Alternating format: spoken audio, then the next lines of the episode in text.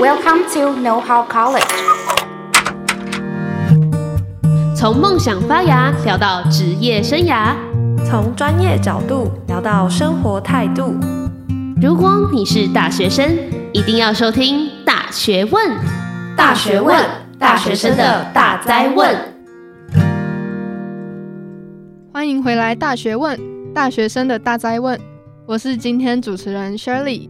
今天我们邀请到现任制作人们来探讨一个万古难题，先请各位来介绍一下自己吧。 Hello，大家好，我是艾瑞克。 Hello，大家好，我是 Julie。好，大家好，我是 Ann。那不知道大家还记不记得我们上一集是在聊什么呢？在上一集里面，我们有谈到在爱情之中，爱你的人和你爱的人，大家会如何选择呢？那接下来我们要聊的是爱情之中的三种依附关系。刚刚 Julie 有说到，爱情依附形态的原因可能是跟小时候家庭背景有关，嗯或是跟过往的恋爱经验有关。我有听说，就是焦虑的话，比较适合配一个逃避型的，哦怎么说就是一跑一逃，然后一追这样子。这样子是 OK 的吗？ 呃，好像不要太刻超苦过的啊爱，情， 就是如果太超过的话，就会感情就会消磨殆尽。那如果是刚刚好的一逃一追，就是刚好符合大家需要的东西，就会比较适合。诶，可是我刚刚想象了一下，像我跟 Julie，假设， 因为我是假设我是男生，假设假设，因为 Julie 你说你是逃避依附型嘛，但你又说你很需要独处空间。那假设我是很喜欢追问的那种焦虑依附型，我想起来觉得没有很 好哎、不是很 OK 哎、嗯，但我觉得这情况都比双方是逃避的对啊来的好，因为双方是逃避，等于他们之间没有沟通的可能性，他们不愿意去沟通，也不愿意去表达自己的想法，就会回避彼此的感情，跟假装是看起来像在一起，但其实就是心是距离两很远个哦人没的。有什么连接跟交流吗？嗯，就是彼此可能会有逃避那份认真去看待那个情感的感觉。啊，我想到了。嗯，就是焦虑人通常会比较主动，就是嗯或许或许，所以说焦虑人主动的去找逃避的，也就是比较被动的人，嗯，这样子比较会有机会碰在一起。哦可是会不会导致那个逃避依附形态的人觉得很烦呢、就他就想要独处，然后另一半一直来主动烦自己、打扰自己。嗯，我觉得这就是要沟通的重要性了。而且我也觉得这蛮看个人的，因为有些人的逃避是不想让别人看到自己心里的那一面。嗯那这时候，如果有一个人一直追问你的话，或许对这个逃避依附型的人会是一个负，担这样子就是。哎、不是负担，就你是说关心吗对？对对，关心哦抱。歉， 就是因为逃避的人可能就是比较没有人去关心他过，就是对，过然后往。然后有一个焦虑型的人就说：“哎、你在干嘛？你做什么？嗯哦你是谁？什么这样？这样一直问你的话，说不定可以撬打开他的心门，对啊，打破他的很心像防。是一道曙光的感觉。对对对对，哦，就是焦虑人会用爱去融化他那个心墙。对啊，而且我发现，就是嗯我们这些不同的依附形态，其实蛮可以反映在我们刚刚讨论的议题，就是要选爱你的人，或者是嗯你爱的人、嗯，这方。面。那像是安全形态的你会怎么选？就像安全形态，我就会选择我爱的人，我就不用去担心说这个我爱的人他会不会怎么样，他会不会去哦乱来什么的。就很敢自己是主动的那个人。对，因为我很信任他。嗯嗯，可是我们两个是逃避，但是我们一样选择我爱的、欸那你可以怎么解释？因果关系呢？就是可能我们会在一起一阵子，然后结果就会发现我自己其实还蛮逃避的，可能没办法了解自己最深层的内心吧。可能在相处过程中发现，哎、也不合适，你也不知道怎么去沟通，我又没办法去很明确表达我自己对于感情上的沟通。我觉得关于这点，可能还是要看你的伴侣怎么跟你去配合。因为像我嗯是逃避型，但是照理来说，应该是比较容易把别人推开，有没有？嗯，我很常这样。对对对。但是像我的伴侣，他就是偏焦虑一点点，安全偏焦虑。嗯那他就是像艾瑞克刚说，他就会比较积极的主动来问我，来关心我。对，嗯我觉得这刚好是一个很好的配搭。那你会觉得烦吗？呃，对啊是你会不觉会得啊，烦我吗我就常常跟他说走开啦， 就让我静一静。 真的假的嗯大？家会给你空间，对，因为哦，对，要插播一下，就是因为我们其实是远距离，我们没有时时刻在一起，哇哦所以这是一个很刚好拿捏。对，就是他追不到我这边，然后我就算要推开他，本来就已经蛮开的。 距离是种美。对，我之前的几段感情，会觉得刚好我们两个彼此都是逃避型，所以可能就会没有到一个很好的结果。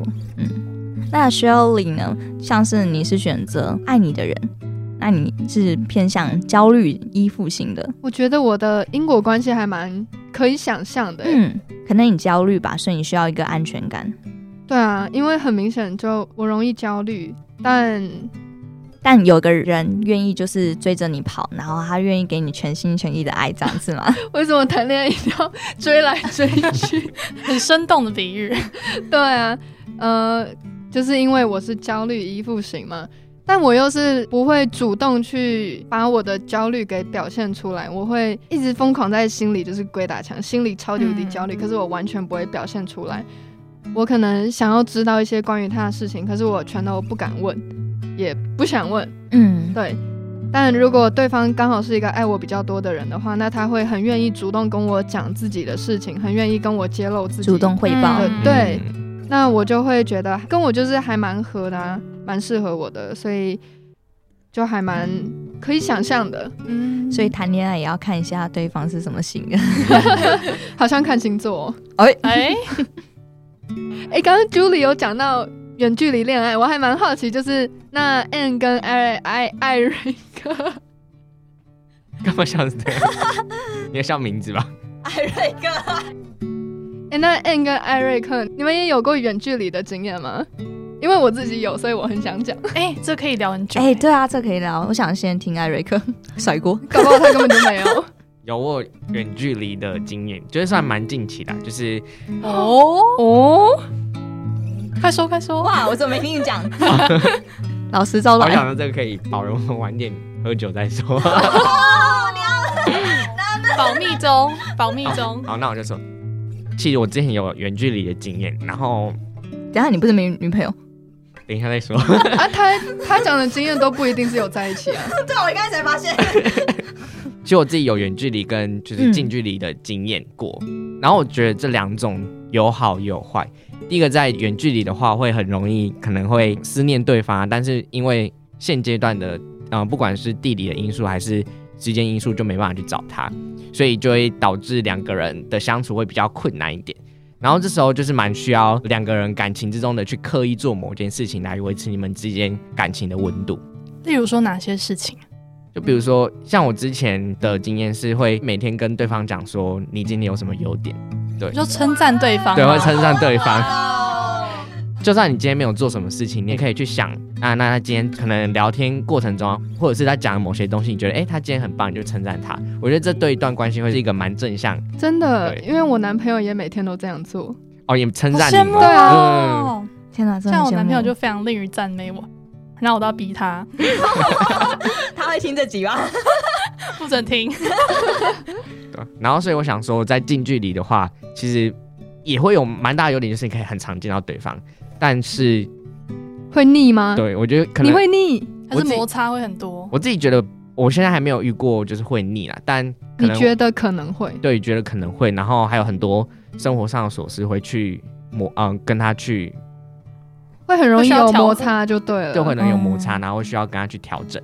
哎、我自己还蛮难想象的，就是因为我跟我男朋友同居已经快一年半了，嗯可是就我们每一天见面都会，也不是说见面，因为我们就住在一起， 就是我们每一天醒来看到对方，都还是会非常期待今天跟对方待在一起会发生什么事情。就算已经住在一起一年半，可是还是会很期待说今天晚上要跟对方去逛街，要一起吃晚餐，然后今天要早点下班跟对方见面之类的。嗯呃每天都是热恋期。对啊，每天都热恋期就。是有一好羡慕种哦每一天都比前一天的感情更深厚的感觉，就我们两个完全想象不到有一天会腻。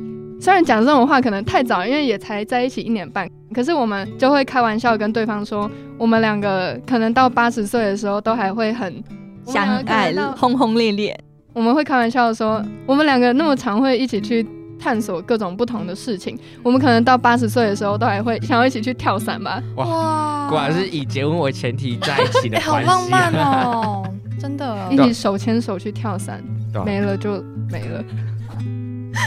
那 N 呢？你的那个远距离跟近距离，我是有一小小段的关系，刚好是碰到暑假吧，嗯就是两个月，但是回去之后就结束这段关系啊。为什么？是因为暑假淡了吗？应该说，因为我偏向就是忙起来就会忘记对方忘是，记这个世界的存在，嗯我就工会作狂 对会与这世界隔离。那如果对方也是这样子的话，就可能我们很少沟通吧。嗯，我觉得沟通很重要。可能就要像刚刚艾瑞克所说的，两方要互相的去，嗯要有一来一往的交流，对一来一往的嗯交流，这也是我可能还要再学习的地方 吧。我记得那个 YouTuber 流氓啊，他有一集嗯是讲关于远距离可以做什么事情让感情更升温。有啊我有看那一集，对对啊，对里面有说到什么？对，就是呃，我印象中好像有集是说你们要设立一个时间，例如说现在是三点四十，嗯那你就跟你的伴侣约定说，好，每天的三点四十，除非你真的很忙，忙到没有办法看手机，否则我们这时候都要互传一个贴图，哦或是传一句语音讯息，表示你有在关心他这样子。嗯嗯对，就是有点像生活中的小仪式感，嗯，哦对好像这叫共感吧？嗯哦我记得他们还会一起就是看同一部影片啊，哦或电影啊，对在对对同个时间这样子对。，我之前看那个有一部电影，然后他是跟会跟女朋友一起吃，比如说排骨便当，我好像，哎你们我好讲这像些有我看都有过印象。你说不一定是排骨便当，是就是一起吃晚就卤餐，肉一起一饭也行起这样一子起会一起一个东吃，西。对，会吃一样的东西。哎、我想要分享一下我之前的远距离恋爱悲剧收场的经验。我之前跟远距离的那个男朋友，就是因为他是美国作息，所以我们俩的时间是完全错开的，时差大概多少小时啊？八到十二，将近半天。要讲什么？太累。因为如果是远距离的话，然后他一直在睡觉，我就想说，啊，这个人是怎样？就每天我都要睡了，他才回我讯息。可是可是你是因为地区不一样，所以你起床时间刚好他睡觉时间。没有，他也在台湾，只是他是美国作息。哦哦哦，酷哦我也以为，我以为那只是日夜颠倒而已，是吗？对啊，夜猫夜猫，嗯、就是之前我跟我那个远距离的男朋友，我们是台北、台中的远距离，但是因为他有点美国作息吧，他日夜颠倒，就对他都是日夜早颠上的倒时。候睡觉，晚上的时候起来做事情。我可能早上要起来上课，但是我可能晚上七八点，嗯然后才会收到讯息说我起床了， 然后我可能十二点就要睡了。那我们重叠到的时间就只有五个小时吧，嗯，但是我们那五个小时也不可能一直在聊天啊。那我还蛮好奇，就是你们是刚开始在一起的时候，他就是这样子，我们不是刚在一起的时候就这样的，只是在一起过一段时间，就他忙工作，常常把自己搞得很累，就很晚睡，很晚起来。可是可能也有一部分原因是他大部分的时间都住在美国，所以他有美国作息，好像也很正常。 对，这是远距离对我来说有困扰的地方吧。嗯就是你没办法跟他同时间 睡觉吗？也不是说同时间睡 觉，可是 就觉得他存在感比较作息低，是哦吗？，，对，就是我们对于彼此来说存在感就是很低，嗯，可我觉得这也不是他的错，也不是我的错，但这也不是谁的问题啊，嗯就是习惯不同，所以我们不适合而已。哦嗯，你们有认真沟通过吗？有，但我就理解到，因为工作对他来说很重要，他就是会这么重视这份工作，那那份工作就是会导致他这么累，他就是会这么晚起来，他没有办法，我也没有办法，所以就只好分开。对了嗯解。那远距离还会遇到哪些状况呢？除了作息可能不同以外，见面频率的问题吧，嗯，或是如果彼此原本就是每天黏在一起，然后突然远距离个两个月的时候，一开始会很痛苦，，对，然后会想说，就是他到底是跟哪个人出去了，然后没有马上随时汇报，因为在你旁边可以随时看到他的状态嘛。但是他突然消失在你眼中，没有随时每分每秒汇报，你就会觉得很嗯焦虑，就是焦虑依附形态的人就会很痛对，苦然后就会吵架这样。对欸但对是我跟我现在的男朋友就是，我不是说我们同居吗？但嗯是他之前有去国外出差过一阵子，就是一两个月这样子。嗯那那段时间，其实我发现我自己意外的可以接受、欸，我觉得自己是焦虑依附形态，我以为我会受不了，会觉得很孤单、很寂寞，没有办法承受那种突然要一个人生活的感觉。可是我意外的发现，当对方是一个可以给足你安全感的人的时候，两个人有一段需要分开、各自奋斗的时间，那段时间对我来说是一个充满干劲的日子。啊，哦那个时候我就是会每天忙工作，对，可能是因为你有自己的生活嘛，加上你那时候实习又蛮忙的，嗯、对，我原本是一个作息也是还蛮乱的人，但他出差的那个时候，我会希望自己的作息可以跟他一致，因为他也很累嘛，他在外面工作，其实心里也还蛮烦的，我就会希望自己可以早上六点起来，然后跟他讲讲电话，视讯一下，然后给他加油打气，然后他去工作的时候，我也在忙自己的工作。如果跟朋友有约啊，或是要上课什么的，我都会尽量排在他在工作那段时间。他晚上工作回来，回到饭店的时候，我有充实的生活可以跟他聊，嗯，所以两个人都还蛮能适应这样子远距离的生活。嗯，我觉得我可以算是远距离的， 也不是什么很厉害，就是我目前也有将近一年的经验，就现在还在持续当中。嗯远距离一年，对，现在快一年。然后就像刚刚 Shirley 说的，我觉得要有自己的生活圈，嗯，然后我觉有得自很重己要要做的事，不管是工作也好，或是课业啊，或是课外活动等等，嗯就是可以多充实自己，然后培养一些兴趣。对，这样两个人聊天的时候才不会都有没有话题啊，对可以嗯没分错享啊，嗯，要让对方感受到你的生活是多彩多姿。对，然后就算可能没有办法常见到他，但自己还是可以过得很好，就是同时也是让对方放心一种方式。嗯。所以在谈恋爱，除了就是全心全意、啊、彼此付出之外，还要懂得照顾自己。对，懂得照顾自己，懂得如何自己生活，嗯，自己的生活是非常重要的。那今天我们跟三位制作人们谈了有关于你爱的人跟爱你的人会如何抉择，还有三种爱情依附形态之间的关联，以及一些远距离跟近距离恋爱的经验分享。在最后，我想要再问一下各位来宾，你们对于自己理想中的爱情有什么样的想象呢？我自己是会想要生活跟爱情是可以平衡的，就是我跟另外一半都有各自的生活，但是我们在各自的生活里面又有彼此。那对于我来说的话，其实现在是正在远距离当中，那我也是蛮希望我们可以各自过好各自的生活，见面的时候可以很快乐，可以好好分享彼此的日常。可能会接下来会面临很多的问题，很多的阻碍，例如说，呃，因为距离的关系，以后如果要工作的话，可能也不在同一个城市。那对于将来，对现在想起来就是蛮头痛的，对。但是我觉得我们现在是一个很理想的状态，就是我们对彼此付出的爱算是平衡的。那我们我相信我们可以用这个来克服之后的挑战。